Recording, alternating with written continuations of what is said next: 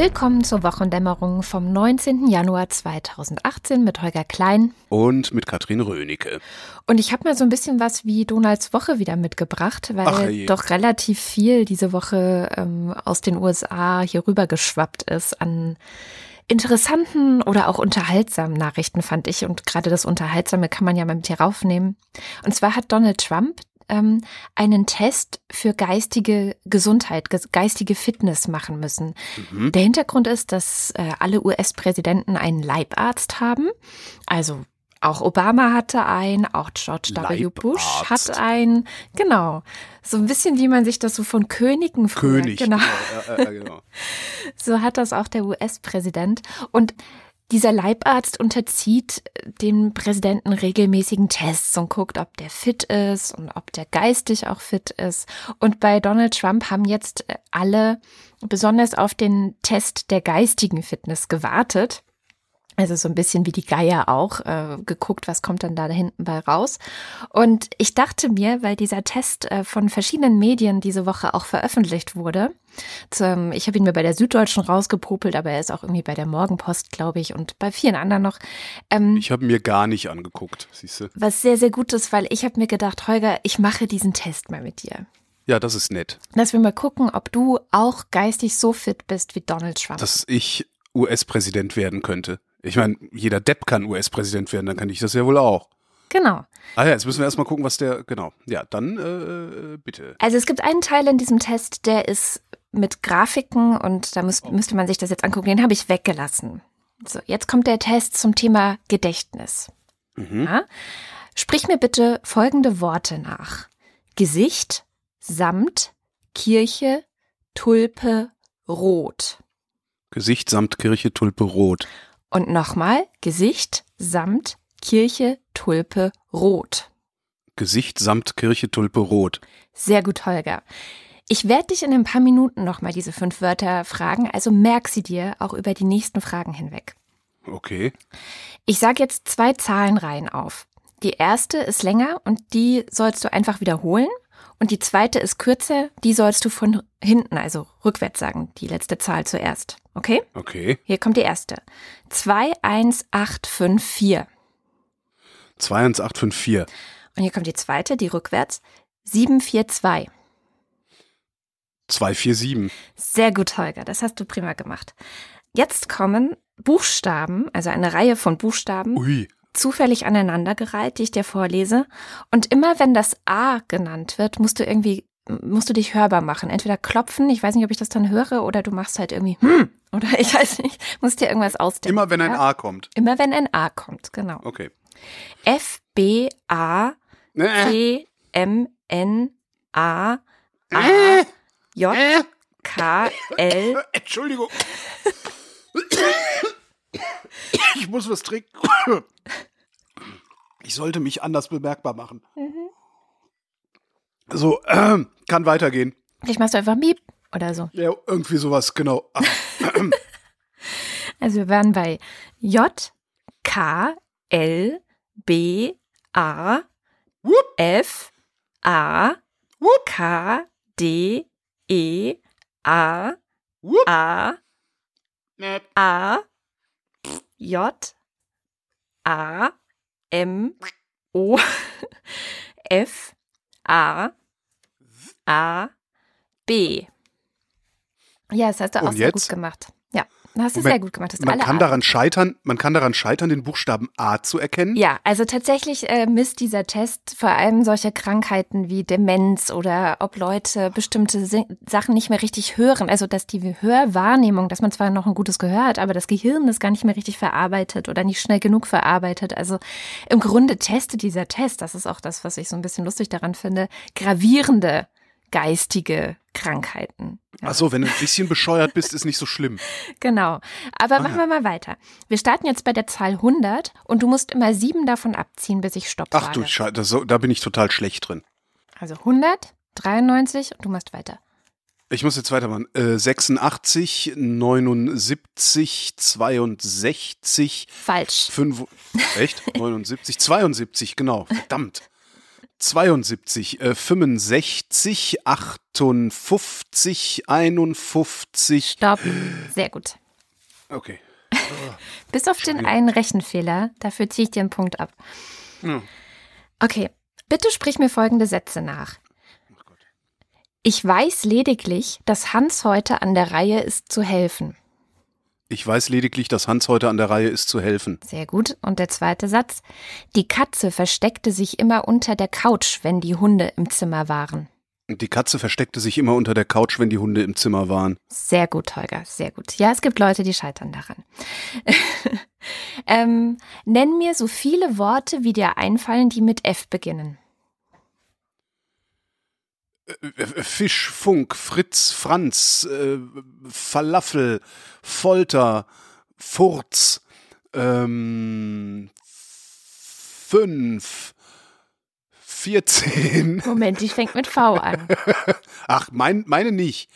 Äh, Fummeln, ähm, Ficken, Okay, Feuerwehr. sehr gut.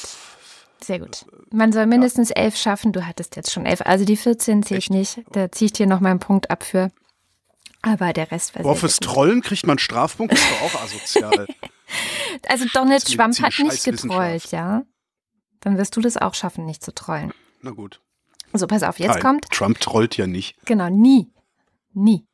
Jetzt kommt eine Aufgabe, wo du die übergeordnete Gemeinsamkeit zweier Begriffe finden musst. Also ein Beispiel.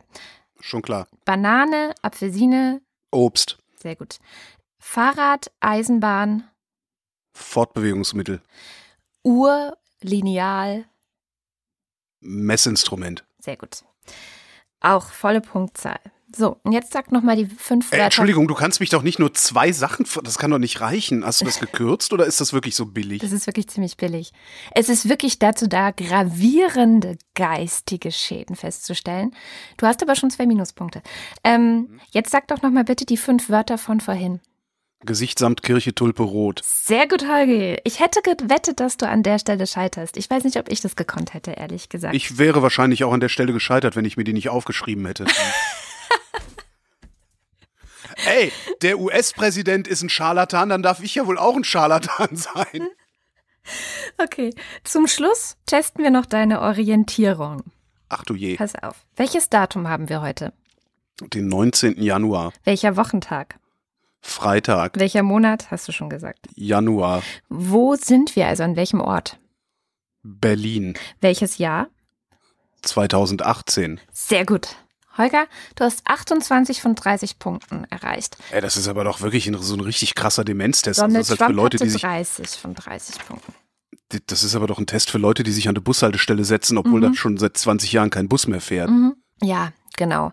Und es ist äh, ganz interessant, dass die ganze Welt darüber gerade debattiert. Ich meine, Obama hat es auch gemacht und bei als also 2016 gab es einen Bericht, dass Barack Obama eben auch von seinem Leitarzt dieser Gesundheitsuntersuchung untersucht wurde und da haben einfach alle nur berichtet, ja, Obama ist gesund und fit und sportlich und ernährt sich gut und so ist alles bestens und hier bei Donald Trump ist der Fokus halt so krass und ist er Ja, geistig sehr fit? gut. Sehr gute, sehr guten Strohmann hingestellt, ne? Währenddessen können die ja ihre Politik machen, so wie sie lustig sind. Genau. Weil es wird ja praktisch nichts darüber berichtet, was die US-Regierung tatsächlich tut, sondern es wird nur darüber berichtet, was, was, was deren wahnwitziger Präsident äh, ja, twittert oder, oder ja, ob er halt gesund ist oder nicht oder so. Ich finde das schon ganz praktisch, also ganz interessant. Und ich wüsste gerne mal, wer da, wer da im Hintergrund auch ähm, diese, ja, diese Bälle immer wieder zur Presse spielt, weil eigentlich müsste die Presse stark genug sein, der Versuchung zu widerstehen, darüber so ausschweifend zu berichten, wie es passiert. Mhm. Aber gut, das ist ja bei uns ja noch nicht mal bei den Schnuller-Nazis von der AfD. Von daher, äh, ja, die Ja, Widerstandskraft des Journalismus ist wahrscheinlich zu stark. ja, wobei, also man muss natürlich auch sagen, die Menschen lieben das Boulevardeske. Und Donald Trump Ja. bietet davon halt total viel. Also du kannst Donald Trump eigentlich sehr gut auch so behandeln wie so ein Boulevardthema. Ich meine, machen wir ja auch. Das ist Ja, einfach viel ständig die- Unterhaltung auch dabei, ne? Klar, aber stehen ständig die Kardashians in der Süddeutschen Zeitung? Mm, Nein, ich glaube nicht. Ich Eben. weiß Und nicht. wenn, wenn Boulevard in einem seriösen Medium betrieben wird oder wenn Boulevardberichterstattung in einem seriösen Medium betrieben wird, dann passiert das auf Seite 6 ja. und nicht auf Seite 1 oder 3. Äh, und das ist halt das, was mit Donald Trump passiert. Und das ist halt auch das, was hier äh, über, über viele Monate hinweg ähm, mit unseren Rechtsextrem äh, Rechtsextremisten passiert ist. Ja. Das, das meine ich. Also es fehlt halt jegliches Maß. Äh, wo ich jetzt wieder bei meiner Pressekritik wäre äh, insgesamt. Also es wird halt immer berichtet, als würde das Ende der Welt bevorstehen. Auch jetzt dieses blödsinnige ähm, Sondierungsergebnispapier, zu dem wir sicherlich auch noch kommen werden. Äh, ständig höre ich irgendwie schon wieder Migration, Migration, Migration, Migration. Weißt du, es ist mhm. immer so ein mhm. komisches Weltuntergangsszenario, das mir überhaupt nicht gefällt, weil die Welt geht nicht unter. Es ist alles, alles ist super. Es alles ist, ist so super wie super. noch nie. Also muss man auch ja, sagen, genau. es ist halt echt genau, an vielen genau. Stellen so gut wie lange nicht. Ja. Und stattdessen erzählt, erzählt mir halt ständig jemand, alles wäre schlimm. Ja, ist es aber so. Also es, es gibt genug Menschen, für die ist es schlimm. Ja, Will ich ja gar nicht stimmt. bestreiten. Aber aus dieser allgemeinen Perspektive, aus der der, der Journalismus ja notwendigerweise kommen muss, ähm, ist halt alles in Ordnung. Ja. Das ist schon echt ein bisschen, bisschen Banane. Beziehungsweise sind Dinge nicht in Ordnung, die irgendwie selten auf Seite 1 thematisiert werden. Ja. Naja. Trump ist da übrigens Jetzt beschwere ich mich schon Seite. wieder. Also der hat nämlich diese Woche, das ist die zweite Nachricht aus den USA, der hat die Fake News Awards verliehen. Ja, ja, habe ich auch gehört. Das ist doch der es spinnt ist, doch völlig. Ne, der spinnt nicht. Das, das, das halte ich tatsächlich für eine, für eine politische Strategie. Also, dass er auf die Art und Weise versucht, seiner Wählerschaft auch nochmal zu signalisieren, ja, ja, hier klar, die freie ja. Presse, ja, was da drin zu lesen ist, das ist sowieso alles nur Lüge und gelogen. Und ich meine, die Beispiele, die er rausgesucht hat, die zehn, ähm, das sind dann wirklich Beispiele, wo man sagen muss, ey Kollegen, sorry, aber da lagt ihr falsch oder das habt ihr nicht gut gemacht oder so. Umgekehrt, wenn, wenn man natürlich immer so herangehen würde, zu sagen, ja, wenn Journalisten mal einen Fehler machen, dann ist das der Beweis dafür, dass der gesamte Journalismus oder die gesamte Zeitung oder der gesamte Fernsehsender nur Falschmeldungen bringt, ist natürlich genau das, was Trump versucht. Ne? Also er versucht, ja klar, das ist ja das ist ja das beliebteste Motiv der Rechtsextremen. Genau, also, Pass ja. pro Toto ähm, ja. in Sachen Journalismus. Ähm, das äh, Pass pro Toto in Sachen aller Dinge, die einem selbst nicht gefallen. Ja. Ne, das siehst du ja, also ob das jetzt, ob das jetzt der Journalismus ist, das hast du in Deutschland ja auch das Phänomen, äh, äh, Lügenpresse, was ja nicht nur irgendwie eine Handvoll Bescheuerte da auf dem Marktplatz in Leipzig skandieren oder Dresden, sondern was ja durchaus auch mittlerweile in den äh, äh ja, rechten Mainstream eingesickert ist. Also es ist ja durchaus anschlussfähig zu sagen, ja, Lügenpresse, hahaha, die sagen ja nie die Wahrheit, klar. Ja. Aber halt nur, wenn es dir selber nicht passt. Und das Extrem kann man sich halt angucken, da wo solche komischen äh, äh Arschlochseiten wie PI News oder so jeden, jeden Vorfall, der von einem nicht weißen Menschen also jedes, jedes Verbrechen oder jede Ordnungswidrigkeit von einem nicht weißen Menschen äh, als Pass pro Toto für das Problem mit allen Ausländern äh, rangezogen wird. Ja, ja. Ja, ja. Genau. Aber wem erkläre ich das? Ja. Wissen unsere Hörerinnen und Hörer sowieso. Ja, das glaube ich auch. Das glaube ich auch. Ja, und dann noch eine Nachricht, das könnte sein, dass die US-Regierung schließt. Ah ja. Und Was denn? die, die Regierung schließt. Man nennt es Government Shutdown.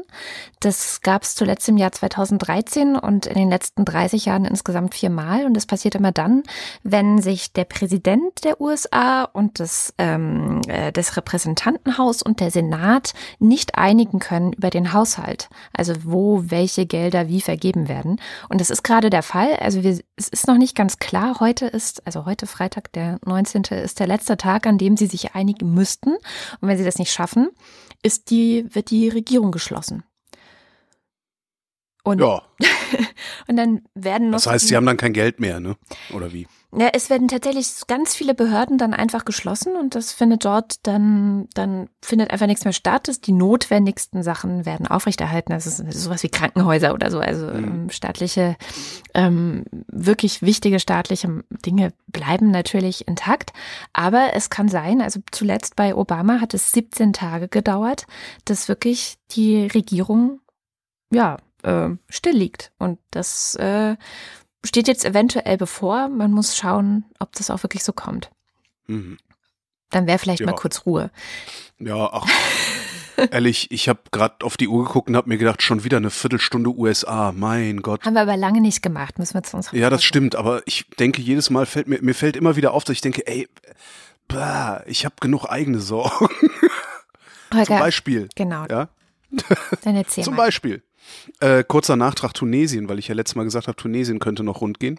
Also in Venezuela geht's immer noch rund, da ist auch mittlerweile der äh, Oppositionsführer, der schon auch ein bisschen seltsam war, äh, bei irgendeinem Feuergefecht ums Leben gekommen. Also der hatte mal einen Hubschrauber geklaut und hat dann aus diesem Hubschrauber auf irgendein Ministerium geballert. Und also der ist so ganz knusper ist der auch nicht. Tunesien hat die Regierung ähm, tatsächlich auf die Forderung der Demonstranten reagiert, heißt es ja immer so schön, und hat angekündigt, Geld auszugeben. Und zwar sollen arme Familien in Tunesien ein gesichertes Minimaleinkommen kriegen. Ähm, Arbeitslose sollen kostenlose medizinische Behandlung bekommen. Und das Ganze kostet dann den Staat ungefähr 33,5 Millionen Euro. Kann man sich jetzt ausrechnen. Irgendwie nicht äh, sehr Tunesien, ja, Tunesien hat aber auch nur 11 Millionen Einwohner. Ach so. Und äh, ich vermute mal, dass ein Mindesteinkommen in Tunesien wesentlich geringer sein muss als äh, in der Bundesrepublik. Und ich glaube auch, dass ein Arzt in Tunesien oder eine medizinische Behandlung in Tunesien noch, noch mal wesentlich günstiger ist als bei uns. Von daher erscheint mir jetzt nicht zu wenig. Das war jetzt nur so der Nachtrag. Ich habe einen Tod zu vermelden. Oh, wer ist gestorben? Wer stirbt ständig? Hä? Wer stirbt ständig? Äh, Okay. Ähm, es gab früher mal dieses Phänomen, dass, äh, weiß ich nicht, einmal im Jahr oder so, äh, eine Todesnachricht von Nelson Mandela äh, um die Welt ging. So, Nelson Mandela ist gestorben. Ach was. Und dann stellt sich halt ein paar Stunden später raus, nee, ist er gar nicht. Es gibt noch so eine Figur. Allerdings ist er nicht mal ansatzweise vergleichbar mit Nelson Mandela, sondern ähm, bewegt sich genau am anderen Spektrum äh, der Zivilisation, also mitten in der Barbarei. Und zwar ist das ein deutscher Rapper namens Dennis Kuspert. Ich weiß nicht, ob du den kennst. Desodog. So, Dennis Kuspert, äh, ich glaube, kommt sogar aus Berlin, auch so der, ja, so Ghetto-Rapper mit vergleichsweise geringem Verstand, äh, ist irgendwann vor, ich weiß nicht wie vielen Jahren, ausgewandert nach Syrien zum IS gegangen und war da einer der wichtigsten Propagandisten, um in Deutschland Nachwuchs für den IS zu rekrutieren. Und äh, von Dennis Kuspert hieß es immer, ja, der ist erschossen worden. Nee, ist er doch nicht. Ah, ist er doch, ist er doch nicht. Jetzt ist Dennis Kuspert zum dritten Mal gestorben. Und äh, dazu hat dann irgend so eine, keine Ahnung, IS-nahe Seite äh, tatsächlich auch ein Bild von ihm veröffentlicht, äh, wo er nicht wirklich lebendig drauf aussieht. Also Oh. könnte durchaus sein, dass Desodog, unser Schwachkopf-Rapper, äh, jetzt endgültig das Zeitliche gesegnet hat, aber man weiß es nicht. Vielleicht ist das auch nur ein Trick. Okay. Hast du, kennst du gar, sagt dir gar nichts der Name? Nein, aber ich finde das gerade alles sehr skurril und absurd und ich glaube, ich muss Dann, das dringend mal das mal- googeln. Dringend willst du das googeln. Du willst also dir äh, erstmal angucken, was Desodog für eines, weil es ist halt so ein. Es gibt halt so Ghetto-Rapper, also es gibt halt Haftbefehl, ja? Ja. Der Typ ist auch nicht ganz sauber, aber der ist halt irgendwie ganz okay und ganz cool und der weiß, was er da tut und so. Und dann gibt's halt so Desodog und Desodog ist halt jemand, wenn du den in so alten Interviews mit so komischen Rap-Channels siehst, denkst du halt immer so, sag mal, kannst du überhaupt lesen und schreiben? Also du hast so das Gefühl, dass du in total hohles, ne, so. Das ist erstmal das Interessante. Dann ist das nächste Interessante halt, dass er ausgewandert ist. Das, äh, dann gibt's die Geschichte von der amerikanischen FBI-Agentin, die sich in ihn verliebt und ihn geheiratet hat, obwohl sie ihn eigentlich überwachen sollte. Dann ähm, kannst du dir angucken, die ganzen Videos, die er für den IS produziert hat, die sind ja auch online, wo er äh, dazu auffordert, auszuwandern und sich dem IS anzuschließen und so. Ja, und dann die Geschichte von äh, Dennis Kuspert ist schon wieder gestorben. Schon ganz interessant. Okay. Also es ist wirklich ganz interessant, wie so ein, wie so ein Maximal-Underdog aus der Bundesrepublik ähm, es dann zu so einem Weltstar im Grunde schaffen konnte. Alleine deswegen. Aber die Geschichte Trauriger von Dennis Ruhm. Es Kuspert, ist schon eher Genau. trauriger Ruhm. naja, Ja. ja, aber ist es, vielleicht ist es doch am ehesten in seinem Sinne. Ne? Ja. Weil jetzt reden die Leute über ihn Ja. weltweit. Selbst du. Selbst ich. Ja, weil ich das so, ich finde diese, diese Rap-Typen finde ich halt so albern. Ich, es ist ja, also wie gesagt, ich, also ne, so, so, so jemand wie Sido oder, oder Haftbefehl oder sowas. Wobei Sido macht ja, glaube ich, gar keinen Rap mehr, sondern irgendwas anderes. Ähm, die finde ich halt noch okay, weil die reflektieren das auch, was sie da tun. Und, und den merkst du auch gelegentlich an, dass sie da eine völlig überzogene Rolle spielen. Aber bei manchen halt nicht und die kann ich halt nicht ernst nehmen. Mm, Naja. mm. Verstehe. So, wenn du gerade beim Surfen bist, hätte ich noch einen Surftipp. Und zwar äh, habe ich bei auf, auf tagesschau.de ganz unten irgendwo, äh, also wirklich zufällig gefunden, ein Dossier, Chronologie der Krise seit 2008 bis heute. Die Krise ist nämlich auch mittlerweile schon zehn Jahre alt, in der wir uns befinden. Ja. Und das ist super. Also da kannst du wirklich mal mehrere Stunden, wahrscheinlich sogar einen ganzen Tag verbringen, dir alles Mögliche, was die Tagesschau an Berichten und Hintergründen und so weiter gemacht hat, zu diesem Thema anzugucken. Mhm. Das ist wirklich ganz spannend. So, so das ist, damit wäre das Internet auch durch. Ich hätte jetzt nur noch Innenpolitik anzubieten. Weil dann machen wir doch erstmal Innenpolitik, weil was ich noch habe, betrifft Großbritannien und das ist dann schon wieder so weit weg von uns. Und wir haben ja den Nachrichtenwert der, äh, Nachrichtenwert der Nähe. Genau. Von daher. Geht es bei Großbritannien um den Brexit? Nein, es geht nicht um den Brexit. Oh.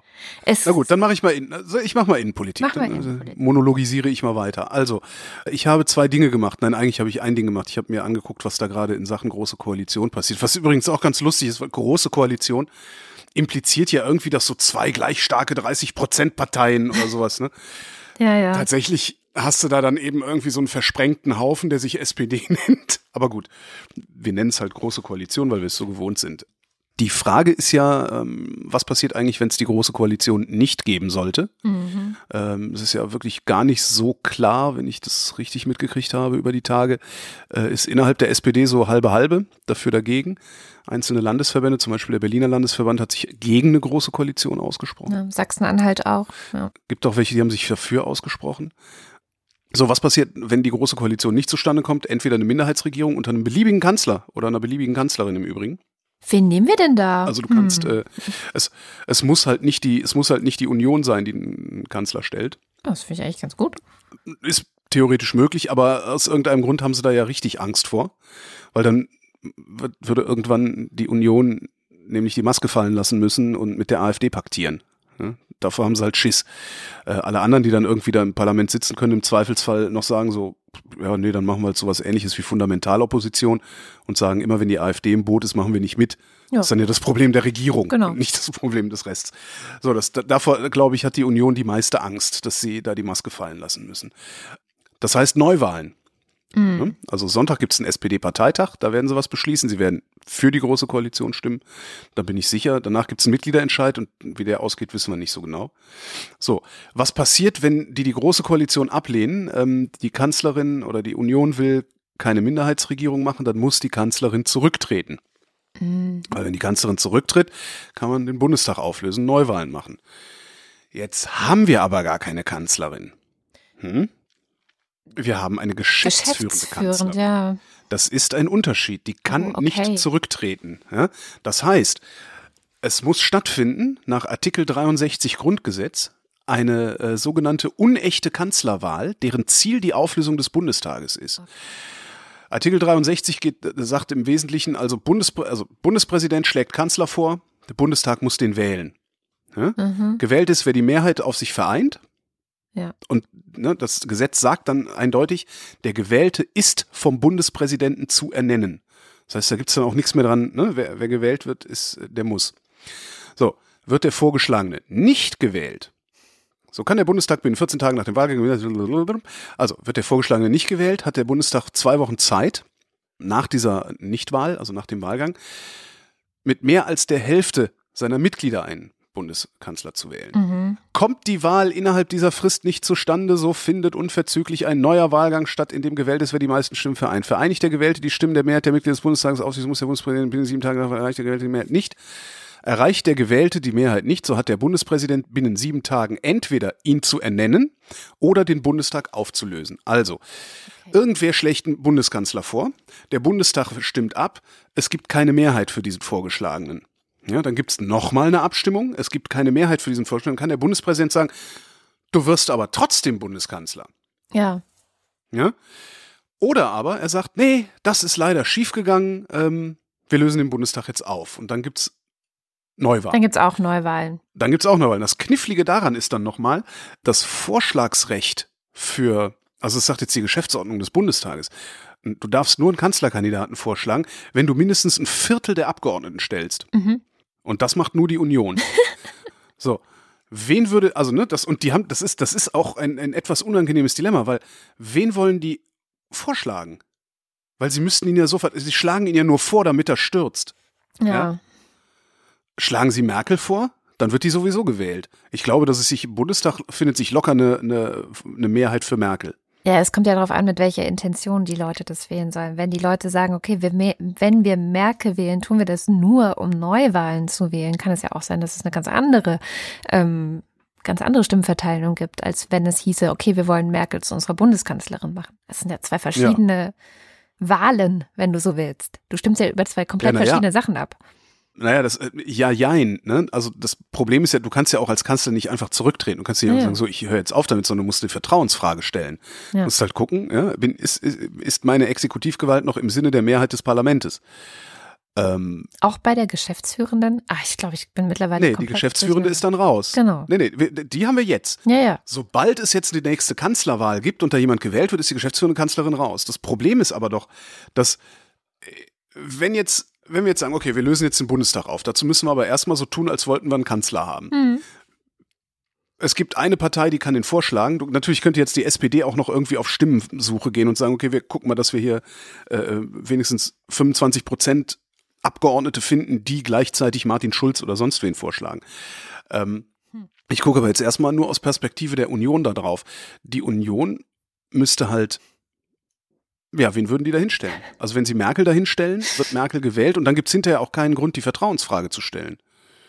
Weil die wären doch alle blöd. Ja, also aber sie wollen ja keine Minderheitsregierung. Also es ist. Ja. Weiß ich nicht. Will, will, die SPD das vielleicht doch? Ich weiß es gar nicht. Was will die SPD eigentlich? Das weiß die SPD, glaube ich, selber nicht. Also ich glaube, die, weiß, ja. die Leute der SPD, die wir im Fernsehen sehen und die da sich in die, die ihr Gesicht in die Kameras halten, die wollen größtenteils die GroKo weil Sie ja jetzt gesagt haben, damit können wir für die Menschen ja viel mehr Besseres erreichen, als sie jetzt haben. Mhm. Ähm, ja, wenn man sich das Sondierungspapier so anguckt, äh, ist das aber nicht so. Ja. Wobei das, ich weiß auch ehrlich gesagt nicht, wie aussagekräftig so ein Sondierungspapier ist, weil am Ende geht es ja um den Koalitionsvertrag. Genau, ja, und der muss das ja einzig schöne, werden. Was, was ich am Sondierungspapier so schön fand, ist, dass es so kurz ist und verständlich, weil Koalitionsverträge sind ja immer ein so unfassbares Geschwafel, ja. dass du im Grunde den auch gar nicht machen müsstest. Also es steht eh, eh nichts drin. Was ich an diesem Sondierungspapier, hast du es eigentlich gelesen? Ich habe es überflogen, also es ist aber jetzt auch was schon wieder eine Woche her. Was ich sehr ganz interessant finde, ist, dass sie in ihren, in ihren Aussagen zu dem, was sie so vorhaben, äh, ständig schwanken zwischen wir werden mhm. und wir wollen. Mhm. Ja, das, das ist ganz, schon sehr ganz spannend. Also, wir, genau, wir wollen heißt da ja, nee, dann halt nicht. Ne? Und wir werden heißt, wir machen das. Ja. Ähm, ich weiß nicht, ob denen das selber klar ist. Ich vermute mal, dass denen das selber klar ist, weil ganz blöd sind die nicht. Also wenn denen das nicht klar ist, dann weiß ich auch nicht. Dann sind sie echt am falschen Ort. Und ja. Deshalb werden wir die gesetzliche Rente auf heutigem Niveau von 48 Prozent bis zum Jahr 2025 gesetzlich absichern. Da kann man zum Beispiel prima werden sagen, weil die Nummer sowieso geritzt ist. Ja, also alles, was es an Prognosen gibt, wie sich die Rente entwickelt, da rutscht eh nichts unter 48 Prozent. Das heißt, das ist eine relative Verarsche. Ähm, aber klingt so schön, es klingt so schön. Genau, und dann bla bla bla, äh, soll, ja, soll honoriert und ihnen ein regelmäßiges Alterseinkommen von 10 Prozent oberhalb des regionalen Grundsicherungsbedarfs zugesetzt werden. Ja. Äh, zugesichert werden. Soll. Soll. Ja? Hätten wir Gucken gern. wir Aber mal. wenn das nicht passiert. Mhm. Ja.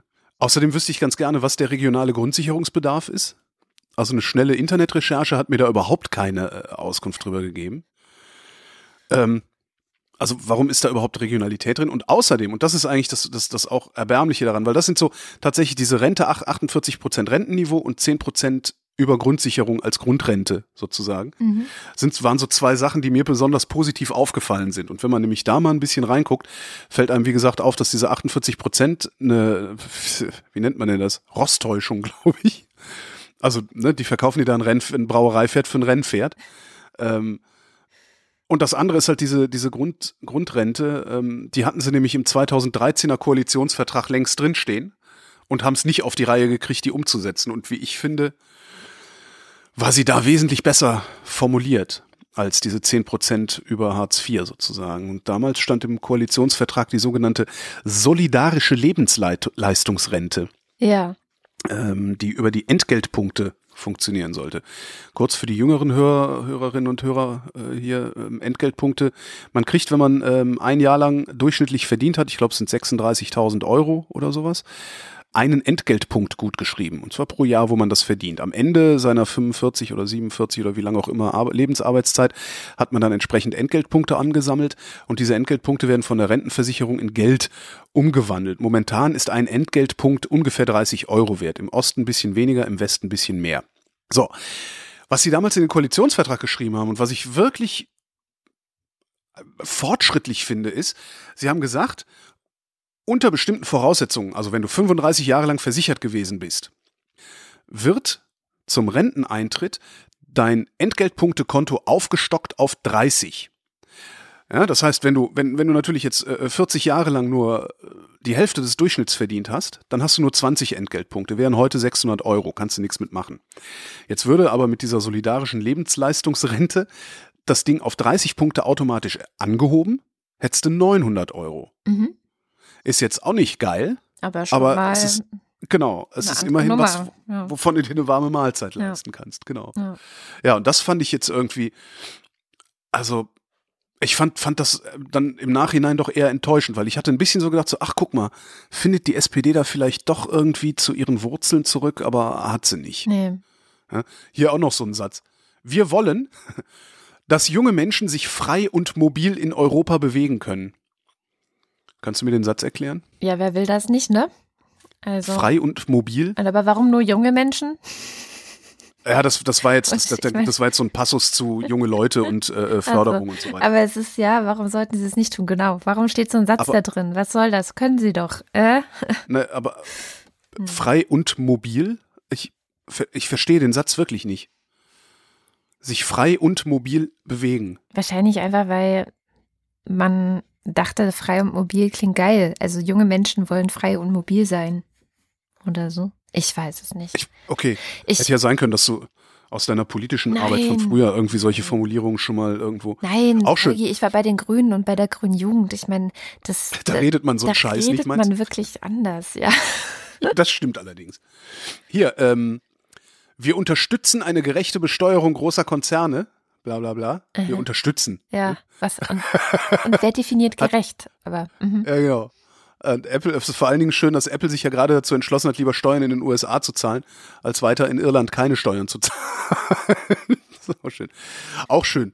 Deutschland und Frankreich müssen insbesondere auch Innovationsmotor sein. Jetzt kommt eigentlich erst der Spaß. Und werden dies Vorhaben, äh, dies in Vorhaben wie der Erforschung, Achtung, künstlicher Intelligenz unter Beweis stellen. Das Publikum lacht. Ähm, was habe ich hier noch gefunden? Oh, Wir wollen mit, der, mit Hilfe der Prinzipien der sozialen Marktwirtschaft die Voraussetzungen dafür schaffen, dass wir auch in 10, 15 Jahren noch Wachstum, Wohlstand und Beschäftigung haben. Hm, diese Woche war ein Artikel im Spiegel, äh, wo ein Busfahrer erzählt hat, wie viel er verdient. 1400 netto im Monat. Boah, das ist ja hm? nix. Netto ja. 1400. Vollzeit. Das ist krass. Genau, Vollzeit. Vollzeit der fährt den ganzen Tag Bus mit dem Bus, oh. muss sich von irgendwelchen Halbstarken anpöbeln lassen. Toll. Genau. Kein Wunder, dass die Busfahrer oft so schlechte Laune haben. Da freut man sich ja echt über jeden, der gute Laune hat. Und ey, Hochachtung vor jedem, der da gute Laune behält unter diesen Umständen. Mein Gott. Und hier geht's nochmal weiter. Wir werden gemeinsam mit unseren französischen Partnern ein öffentlich verantwortetes Zentrum für künstliche Intelligenz errichten. Ich war, Mhm. Wir könnten vielleicht mal die zentrale Intelligenzagentur fragen, ob die sich daran beteiligen wollen. Aber was ich mich da echt gefragt habe, ist immer, was habt ihr denn eigentlich für Probleme? Versteht ihr das mit der KI nicht und schreibt es darum mal auf? Oder was ist das? Also gleich zwei Stellen habe ich irgendwie. Ja, und mit Frankreich. Also das scheint ja, ja. irgendwie so ein Ding zu sein. Naja, das ist äh, äh kein, keine EU ohne Frankreich und Deutschland, die an einem Strang ziehen. Ne? Ja, stimmt. Das, äh, dann fand ich noch ein paar Sachen, ähm, die, die ich auch wirklich positiv bemerkenswert fand, wo ich aber auch nicht tiefer reingeguckt habe. Wir wollen die Zumutbarkeit bei der Vermögensverwertung und das Schonvermögen überprüfen. Mhm. Sprich, äh, Harzer haben vielleicht ein bisschen mehr Kohle, die sie sich zur Seite legen dürfen. Ja, ist aber auch nur, wir wollen überprüfen. Wir wollen. Sagt nichts. Ja, aber wir, wir wollen, wollen überprüfen. Genau. Das, genau. Äh, mhm. Wir wollen überprüfen. Mal gucken, wann wir dazu kommen. Äh, Arbeitnehmerüberlassungsgesetz wollen wir evaluieren. Mhm. Wir wollen eine gründerfreundlich ausgestaltete Altersvorsorgepflicht für alle Selbstständigen einführen. Das könnte hässlich werden. Also es könnte einfach hässlich werden, weil ähm, ich nicht glaube, dass sie irgendeine sinnvolle Lösung für das Problem haben, dass wenn es keinen Arbeitgeber gibt, du fast 20 Prozent alleine in die Rentenversicherung zahlen musst. Was natürlich, was, wenn du 5000 im Monat umsetzt, äh, nur unangenehm ist, aber wenn du halt nur 1500 im Monat umsetzt, ist das Schlimm. schon existenzgefährdend. Ja. Krankenversicherung ja auch. Also das hast du ja jetzt gerade, ja. gab es ja eine große Petition, ähm, wo Leute gesagt haben, wir, wir müssen so viel Krankenversicherung zahlen. Niemand zahlt den Arbeitgeberanteil sozusagen. Wir zahlen alles selber, dass wir unter das Existenzminimum fast äh, rutschen. Ja. Wir werden die Mindestkrankenversicherungsbeiträge für kleine Selbstständige reduzieren. Ja. Wir genau. werden. Ja, das ist gut. Immerhin. Das, genau, das war, wurde dann auch von diesen Leuten, die diese Petition angestrengt haben, als großer Erfolg gefeiert, dass das da jetzt immerhin schon mal drin steht. Wo ich sehr gelacht habe. Bla, also ne, Migration, riesen, riesen Kapitel. Ja, ja. Also, ne, also Ausländer, Ausländer haben sie alle ein Problem mit.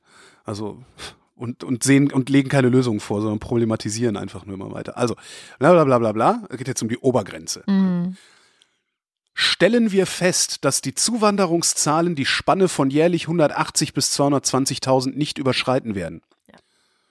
Stellen wir fest. Ja. ja. Das ist die, das ist die grandioseste Nebelkerze in diesem ganzen Ding. Weil, so, wir äh, gucken jetzt mal auf die Erfahrung der letzten Jahre und stellen fest, mehr als 220.000 werden es nicht. Nächstes Jahr kommt 250.000. Was sagst du dann? Es werden ja keine 250.000 nee. kommen. Nein, die kommen ja doch, nicht. Doch. Nein. Ja, doch. War ja letztes Jahr auch schon nicht. War ja letztes Jahr nein, irgendwie 180.000. Das, das kannst du auch nicht wissen. Du weißt doch nicht, ob du nicht morgen vom Auto überfahren wirst. Also sagen wir mal, es kommen 250.000. Was werden wir dann sagen? Oh, dann müssen wir unsere Feststellung ändern. Ich kann überhaupt, ich verstehe überhaupt nicht, dass die CSUler sich derart haben über den Tisch ziehen lassen. Ja, haben sie doch gar nicht. Das ist ja das, das ist ja das äh, perfide an dieser Politik. Es, es ist, es wird immer so dargestellt, als stehe äh, Angela Merkel für eine Willkommenspolitik und als wäre die EU irgendwie ja, also als, als wäre sie nicht bereits jetzt schon dazu in der Lage zu verhindern, dass die Leute hierher kommen. Aber sie verhindern es ja, sie verhindern es ja sehr effektiv sogar. Die, die meisten Migranten, also vor allem die, die aus Afrika, vom afrikanischen. Kontinent kommen, bleiben ja dort. Naja, aber das ist ja, es ist ja wirklich so krass eingeschränkt worden und der Rest landet irgendwie in Italien und Griechenland. Ähm, wie die Zustände da sind, nicht. ist auch egal. Äh, über trotzdem nicht auszuschließen. Also darum geht's doch jetzt gar nicht. Es geht jetzt gar nicht darum, wie die Zustände. Naja. Ja, aber darum geht's mir doch jetzt gar nicht sondern es geht mir einfach nur darum, wie die das formuliert haben und was passiert, wenn 250 oder 500.000 kommen. Dann kannst du die nämlich einfach aufnehmen, ohne den Koalitionsvertrag zu gefährden. Ja.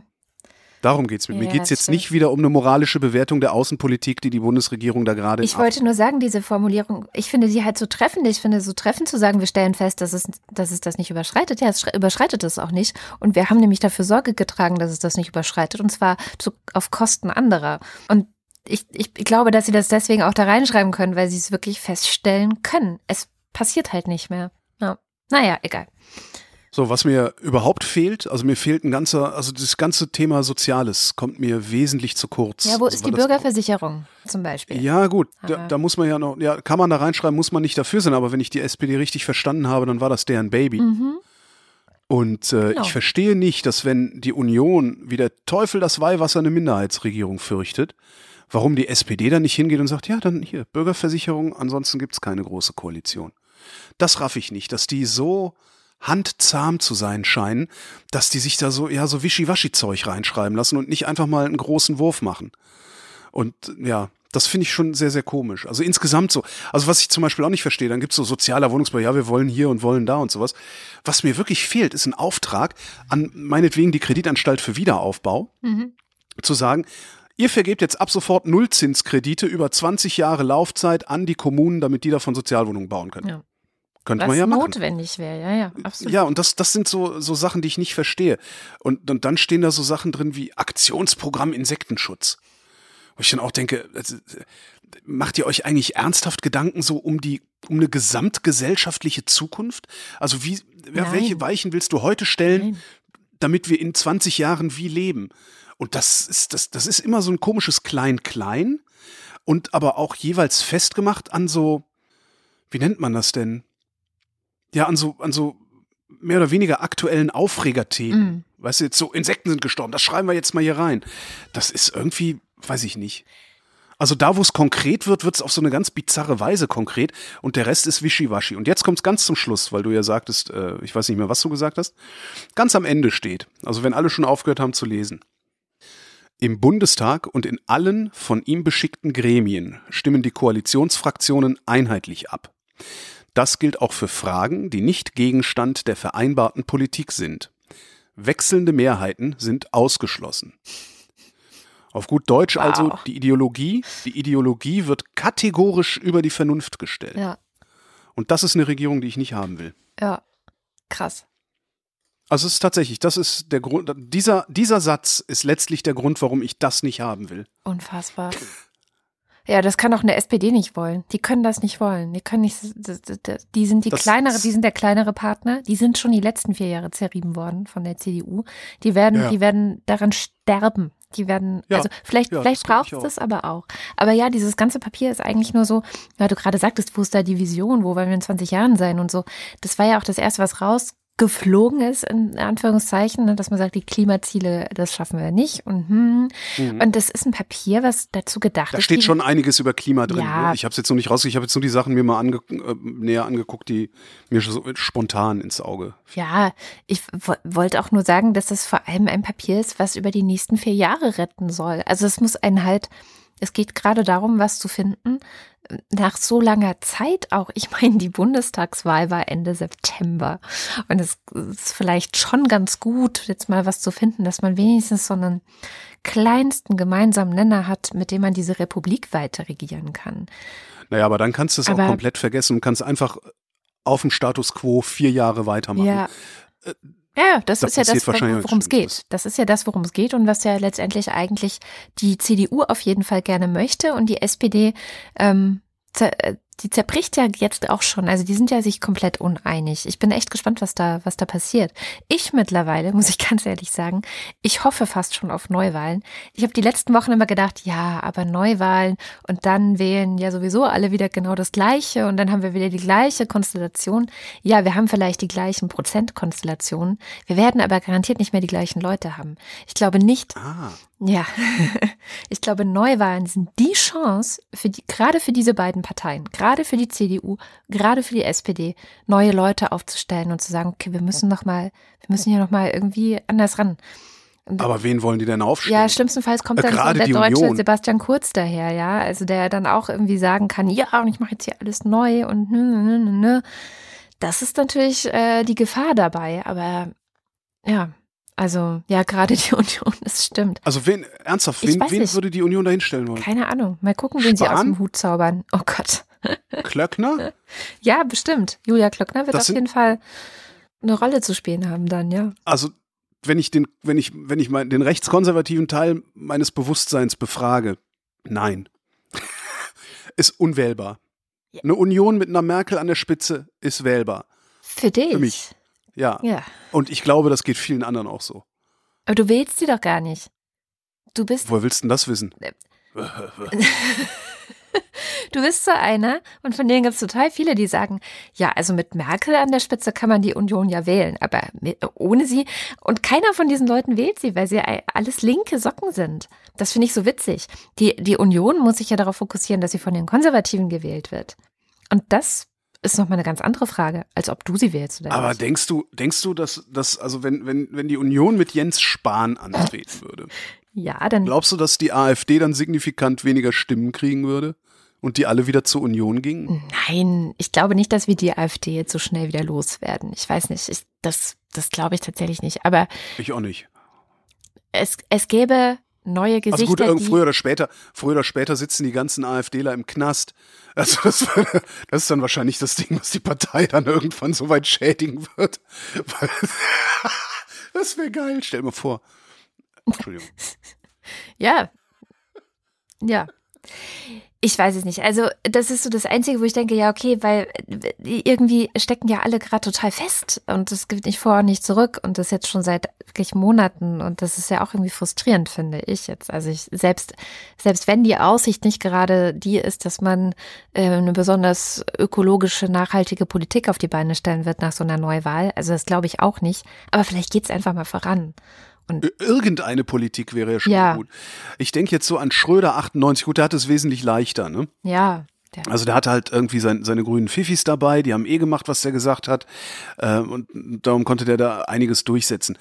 Aber ich sag mal, jetzt ohne das Be völlig ohne Bewertung, ein so großer Wurf wie die Agenda 2010 und die Harzreformen, das ist völlig undenkbar mit diesem Bundestag, den wir da jetzt vor uns sehen. ja, nee, Und das ist eigentlich katastrophal. Das, ja, und mir geht's jetzt wirklich nicht darum, findet man diese Agenda-Geschichte gut oder schlecht, sondern einfach nur die Dimension dieses, die gesellschaftliche Dimension dieser Politik, ja, die wirklich jetzt mal 15 Jahre überstrahlt hat. Mhm. Sowas sehe ich seit, sowas sieht man da nicht. Und ich sehe auch niemanden im Deutschen Bundestag, der eine ähnlich große Idee hätte. Ja, also ich meine, die Bürgerversicherung ist eine sehr große Idee. Ja, aber die ist da, äh, ge- gemessen Und- daran, äh, ist die klein. Also vielleicht noch die Grünen, die, die, wenn sie wirklich mal Macht hätten, einen ökologischen Umbau äh, hier durchsetzen würden, der uns auch die nächsten 20 Jahre beschäftigen. Ja. Aber, Aber die kommen nicht an die, sonst, die kommen nicht an die Regierung. was ich immer noch sehr bizarr finde. Ich, also tatsächlich, ich verstehe nicht, wieso so eine Partei wie die SPD auf, ja, auch mal 35 Prozent kommen konnte. Jetzt sind die gerade mal bei 18 und davon landet aber so gut wie nichts bei den Grünen. Also die, die Grünen sind konservativ. Die, ja, das ist eine konservative, Besserverdienerpartei. Äh, die haben durchaus auch was Liberales. Ähm, also den Teil des Liberalismus, den die FDP immer ignoriert. Mhm. Und es, also mich wundert tatsächlich, dass die Grünen keine Partei sind, die ja nicht wenigstens zweit- oder drittstärkste Kraft im Deutschen Bundestag ist. Es wundert mich wirklich. Ja, also es gibt halt immer gute Also- Kampagnen, die es so darstellen, als seien das einfach alles nur Verrückte, die, Ja. Und wenn du gerade Kretschmann siehst, ähm, ja, der verstärkt das. Das, was verstärkt er? Ja, diesen Eindruck, der macht da ja mit. Also der tut ja so, als ob er genau so auch seine Partei sieht, seine eigene. Also eigentlich macht er parteischädigendes Verhalten. Eigentlich könnte man den mal ausschließen. Naja, Weiß ich nicht, macht er das wirklich? ja, immer wieder, immer wieder Spitzen in der Öffentlichkeit gegen andere Parteikollegen und ähm, wo er dann wirklich so zu verstehen gibt, dass er, ja, dass er das nachvollziehen kann, dass die Grünen für Spinner gehalten werden. Stimmt, ja, das, das hört man von ihm. Ja, stimmt. Aber es ist vielleicht auch nachvollziehbar, weil da gibt's halt auch gelegentlich mal ein paar Spinner. Das Problem ist, Ja, ja, hast du überall. hast du, hast du überall. Das Problem ist vielleicht auch, dass es den Grünen bisher noch nicht gelungen ist, die Spinnerei in einer solchen Form zu kanalisieren, dass daraus dann äh, auch, auch von unentschlossenen ernstzunehmendes Parteiprogramm würde. Hm, Verstehe Ja? ich nicht. Vielleicht könnten wir, mal- vielleicht könnten wir mal einen Veggie Day machen. Keiner von der CDU würde jemals auf die Idee kommen, eine konservative Forderung derart, derart, wie nennt man das, fahrlässig zu formulieren. Ich weiß nicht, es würde aber vielleicht auch keiner auf die Idee kommen. Ach, ich weiß auch nicht. Wir hatten das Thema jetzt schon oft genug. Ich, ich glaube, dass da sehr viel wirklich Medienkampagne dahinter steckt Mhm. und dass das wenig mit dem zu tun hat, wofür, was, für was für eine Politik die Grünen tatsächlich stehen und dass ich auch nicht glaube, dass die ganzen Leute, die die Grünen hassen, dass die jemals in deren Parteiprogramm geschaut haben. Und ich meine, ich habe immerhin mal in das Parteiprogramm der AfD reingeschaut und mir angeguckt, was, was fordern die denn wirklich? Was wollen die denn wirklich? Wo geht's denn hin? Ausländer raus, Arme weg. na, sie wollen schon, sie geben sich schon sehr sozial. Also sie, sie, sie, sie, sie tun zumindest so, als seien sie sozial. Ähm, das ist das Interessante. Das ist gar nicht mehr so diese krasse äh, wirtschaftsliberale Partei, wie sie es am Anfang Nein, noch das war. ist klar. Ja, ja. Die hat sich auch sehr verändert über die Jahre hinweg, was ja auch damit zusammenhängt, dass es diesen Rechtsruck gab und die Rechten natürlich, also ein, ein Kernbestandteil rechter Politik ist es, den Leuten soziale Verbesserungen zu versprechen. Das, das hat schon, jetzt hätte ich fast einen Godwin's Law produziert, naja. Tja, tja. Komm, komm doch mal zu was anderem. Gibt's nicht vielleicht irgendwie was anderes als diese hässlichen Sachen, über die wir uns hier immer unterhalten müssen? Ja, also gut, dann mache ich jetzt hier nur einen Lesetipp und verweise vielleicht auf den Newsletter und auf die, äh, die Shownotes bei uns in der Sendung. Ich habe mich ein bisschen beschäftigt mit Großbritannien, wo ganz viele Staat oder bei uns staatlichen Angelegenheiten äh, längst ausgelagert sind an private Firmen. Sowas wie Gefängnisse. Darum fahren die Züge da ja auch so super. Genau. Sowas wie Gefängnisse, genau, äh, Eisenbahnunternehmen, aber auch Stuhlinspektionen und so weiter. Und da ist gerade eine dieser Firmen, an die sehr viel ausgelagert wurde, also in erster Linie ist es eine Baufirma, die so halb Großbritannien eigentlich auf die Beine stellt. Also die wirklich Krankenhäuser baut, Schulen baut, äh, Eisenbahnstrecken baut, alles Mögliche, die ist gerade äh, insolvent gegangen. Und an der kann man ganz schön zeigen und erzählen, was passiert, wenn ein Staat so viele seiner hoheitlichen Aufgaben einfach in private Hände gibt. Es gibt noch eine zweite Firma ähm, in Großbritannien, Serco heißt die, die äh, auch Gefängnisse betreibt und so weiter und die unter anderem den Staat auch schon mal versucht hat zu betrügen. Wir hatten ja vorhin irgendwie die Zahl 33 Millionen in Tunesien, die eingesetzt werden, um dort ähm, ja soziale Verbesserungen zu schaffen. Und ich habe gesagt, das ist aber wenig, weil diese Firma den britischen Staat beinahe um 50 Millionen Pfund betrogen hätte. Also sie hat einfach Rechnungen mhm. geschrieben, wo 50 Millionen mehr drin standen, als sie tatsächlich hätte in Rechnung stellen dürfen. Und ähm, das hat dann für ziemliches Chaos beim Justizministerium gesorgt. Also das ist ganz spannend. Wie gesagt, ich verlinke das, glaube ich, einfach in den Shownotes und in, im Newsletter. Und dann habe ich noch was ähm, mitgebracht, was die Wissenschaft herausgefunden hat. Ach. Und zwar haben äh, australische Wissenschaftler untersucht, ob es sowas wie Schwangerschaftsdemenz wirklich gibt. Und weil ich weiß, dass eine unserer Hörerinnen gerade schwanger ist, dachte ich, das interessiert die bestimmt. Und tatsächlich, also die Hirnleistung von Schwangeren ist messbar beeinträchtigt. beeinträchtigt. Sie sagen, dass die gesamte kognitive Leistung um im Durchschnitt 28 Prozent ähm, gesunken wow. ist. Wow. was sich besonders auf das letzte Drittel der Schwangerschaft bezieht und man besonders im Gedächtnis, in der Entscheidungsfindung, aber auch in der Impulskontrolle bemerkt. Haben die auch geguckt, wie lange das nach der Entbindung anhält? Genau, das haben sie nicht gemacht. Das ist auch eine der Ach, Kritiken schade. an dem ganzen Ding, dass sie halt nicht geschaut haben, was ist davor, was ist danach gewesen. Und da warnen auch viele Wissenschaftler, dass man sich da nicht so sehr reinsteigern sollte, weil es gibt auch andere Situationen im Leben, wo man einen ähm, Rückgang der kognitiven äh, Leistungen von Menschen bemerken kann. Also eigentlich immer, wenn es einen großen Wechsel gibt im Leben, keine Ahnung, du ziehst in eine neue Stadt oder du hast einen neuen Job oder ähm, du hast eine neue Liebe, dann erst recht, also dann funktioniert das Gehirn eh nicht mehr, aber egal. Dann ist es eigentlich relativ normal, weil sich das Gehirn so stark auf eine bestimmte Sache konzentrieren muss, dass die anderen Sachen nicht mehr ganz so super laufen. Und das ist einer der Erklärungsversuche, die die Wissenschaftler hier auch ansetzen. Sie sagen, naja, es gibt wirklich sehr viel zu tun und sehr viel zu äh, organisieren und sich auf sehr vieles einzustellen, wenn man schwanger ist. Das ist klar, dass der Beruf oder sowas zum Beispiel in den Hintergrund gerät. Also von daher würde ich auch sagen, man darf das auf gar keinen Fall überdramatisieren, aber ich fand, ich musste schon sehr lachen, weil ähm 30 Prozent von, also so ja. knapp, knappes Drittel Döver ist jetzt nicht. ja, ja, genau. So viel, ähm, liebe Hörerin. aber es ist bald vorbei. Kommen wir zum Abspann. Wir würden ja ganz gerne äh, mit dem Produzieren der Wochendämmerung stinkreich werden. Wie ihr uns dabei unterstützen könnt, stinkreich zu werden, das steht auf wochendämmerung.de. Da gibt es einen Link zum Service Steady, bei dem ihr uns abonnieren könnt. Es gibt mehrere Abo-Modelle. Eins davon ist äh, der Fanclub, das andere sind die Ultras. Und Fanclub und Ultramitglieder erwerben sich das Recht, im Abspann genannt zu werden. Und genau das wollen wir jetzt mal tun.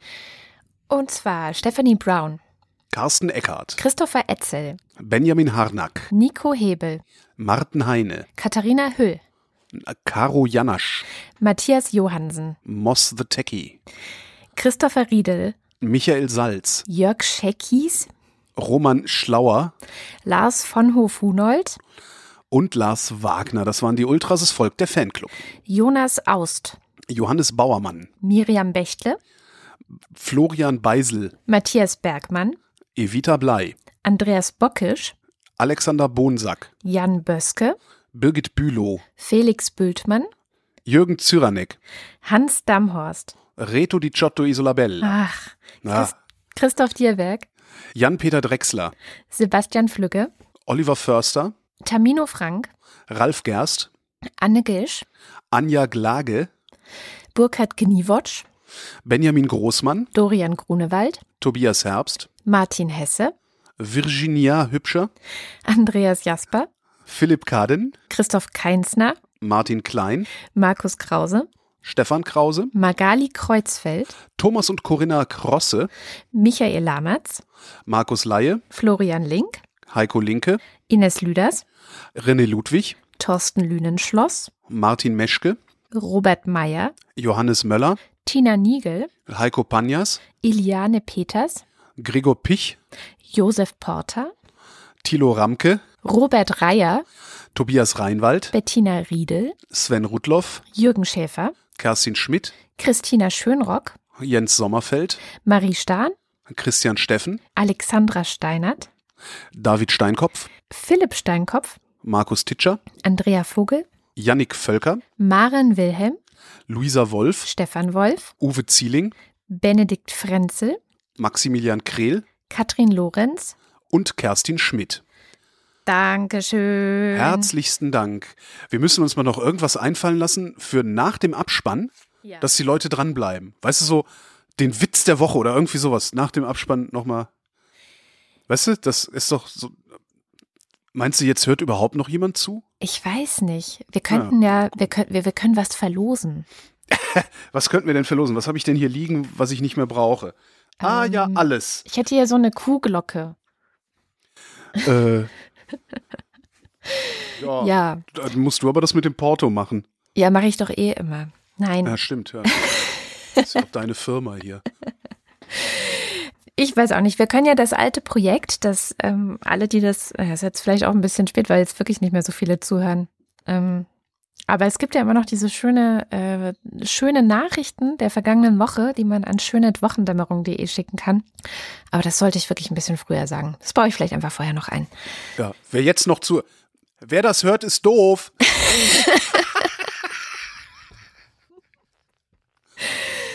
Und damit endet die Wochendämmerung vom 19. Januar 2018. Wir danken für die Aufmerksamkeit. Und nix für ungut.